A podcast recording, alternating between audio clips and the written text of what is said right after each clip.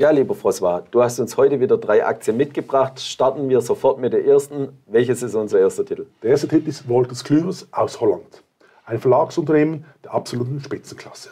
Ja, du hast ihn vor ein paar Wochen schon mal vorgestellt. Magst du ein paar Worte zum Titel sagen? Ja, sicher. Zuerst einmal der Umsatz war im 2020 bei 4,6 Milliarden Euro und sollte ansteigen auf 6,27. Das ist extrem stark.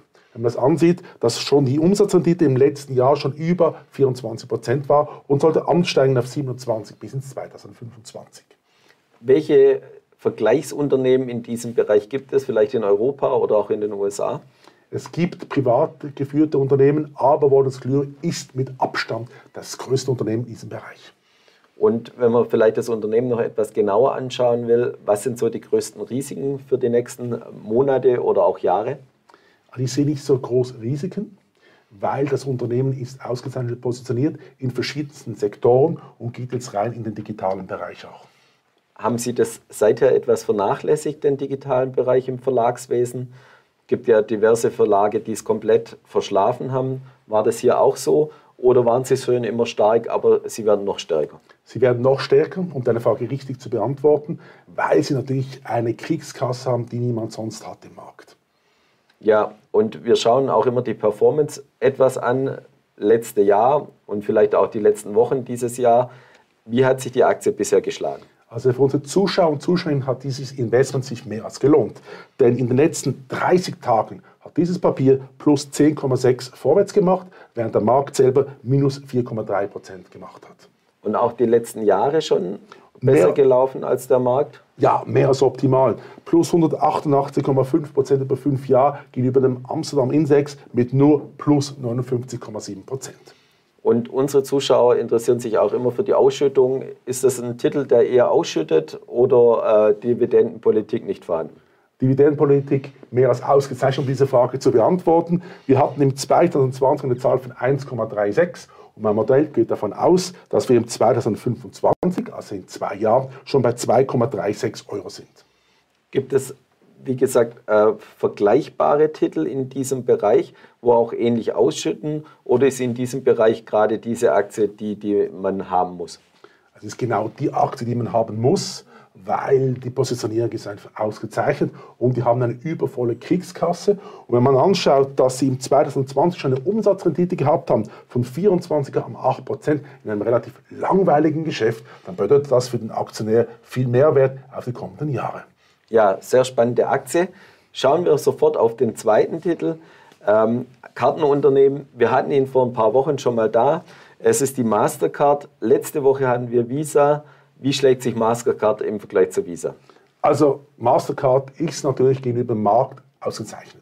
Ist ein Finanzwert, aber wenn man die Zahlen anschaut, die letzten zwölf Monate, muss der Aktionär mehr als glücklich sein. Nämlich die Titel hat mit Dividendenausschüttung plus 5,6 gemacht, und beim Index, wo minus 7,3% gemacht hat. Man muss auch sagen, dass der Index natürlich Finanztitel hat. Die sind jetzt in den letzten zwei, drei Wochen unter Druck gekommen. Aber Mastercard ist ein erweiterter Finanztitel, der aber nicht so stark unter Bedrängnis wie Banken im Allgemeinen. Also etwas abgekoppelt, in, vor allem in den letzten vielleicht zwei, drei Wochen vom Bankenmarkt. Dieses Jahr auch schon gut geschlagen, der Titel. Welche Kennzahlen, du schaust die Kennzahlen ja auch immer sehr genau an, welche Kennzahlen sind dir ins Auge gesprungen? Also ganz spannend finde ich die Umsatzrendite. Die war im 2020 schon bei 53,3 Prozent und sollte ansteigen auf 60 Prozent im 25.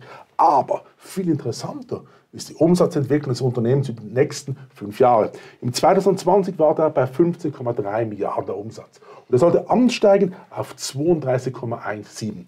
Jetzt komme ich zum berühmten Ausdruck der Schere.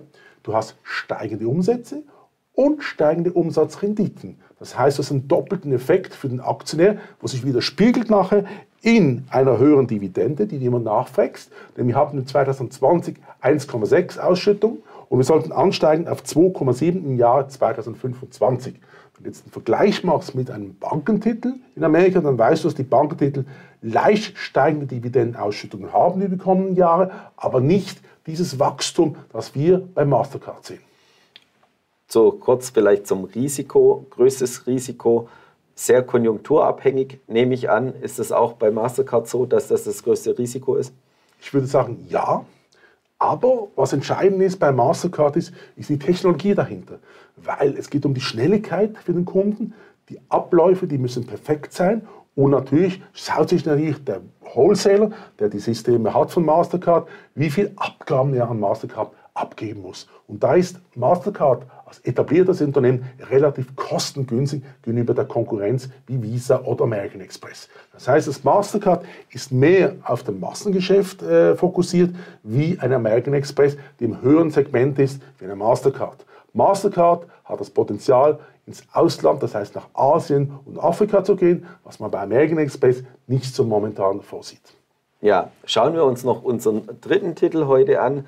Ganz andere Branche. Wir kommen zur Versicherungsbranche. United Health Group. Wir hatten sie vor zwei, drei Monaten schon mal hier in der Sendung. Was hat sich seither getan? Also das erste Mal, das ist ein Gigant. Müssen wir ganz offen sagen. Marktlösung von 433 Milliarden US-Dollar. Punkt Nummer eins. Punkt Nummer zwei, was du immer schaust, und das ist heute, da sind wir heute auch bei diesem Titel. Der Titel ist Ex-Dividende gewesen am 10. März.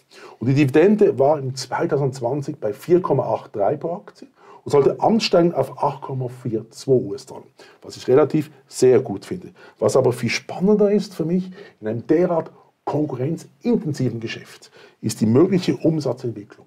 Im 2020 hat dieses Unternehmen einen Umsatz gehabt von 257 Milliarden US-Dollar. Das ist Wahnsinn und sollte ansteigen auf 422 Milliarden US-Dollar. Und jetzt komme ich wie immer zu der berühmten Schere, nämlich Umsatzrendite steigt nämlich auch an, nämlich von 8,71 auf 9,47. Das ist eigentlich relativ wenig, wenn man das so anschaut, oder? Aber jetzt hast du diesen Multiplikatoreffekt von der Schere, wie ich immer sage. Und da wird der Gewinn pro Aktie sollte ansteigen von 16 Dollar im 2020 auf 31,1. Wie ist die Aktie gelaufen dieses Jahr und, und vielleicht auch die, das letzte Jahr noch zum Vergleichsindex? Also ich habe drei Kennzahlen für dich herausgeschaut. Punkt Nummer eins, die letzten sieben Tage, wo relativ wackelig waren. Also der Titel war minus 3,6, aber der Index selber war minus 5,3 Prozent. Noch spannender ist der Vergleich über ein Jahr. Da haben wir eine Differenz von 4% auf die Gesamtperiode und über fünf Jahre haben wir mehr als 100%, nämlich 121,7% zu plus 50,9%. Wer spielt in dieser Liga noch mit von der Größe her, vielleicht in den USA oder auch in Europa? Also United Health ist wirklich ein absoluter Gigant. Schau es mal mit einer Zürich-Versicherung an der Schweiz oder einer Swiss Life. Dann muss einfach sagen, das sind Winzlinge dagegen. Oder? Ich meine, eine Swiss Life, eine Marke von 15 bis 16 Milliarden. Zürich hat eine von 40 Milliarden. Hier sprichst du von 433 Milliarden US-Dollar und einem Geschäft, das massiv ansteigt, was wir in der Schweiz nicht so sehen bei einer Zürich oder einer Swiss Life. Oder? Das heißt, du hast ein Unternehmen, das extrem sich ausweitet in einem stark Konkurrenzmarkt, wo in Amerika herrscht. Da hast du 30, 40 verschiedene Versicherungen. Aber United Health hat spezielle Programme für die über 50-Jährigen und die werden jetzt relativ stark beackert. Und hier hat natürlich United Health einen massiven Konkurrenzvorteil, den sie jetzt ausnutzen. Weil wir wissen ja, dass die Lebenserwartung in Amerika in den kommenden Jahren eher steigend ist wie abnehmend ist. Ja, herzlichen Dank für die drei Aktien, die du uns wieder mitgebracht hast, lieber François. Und liebe Zuschauer, schauen Sie wieder bei uns vorbei, wenn es heißt Morning Call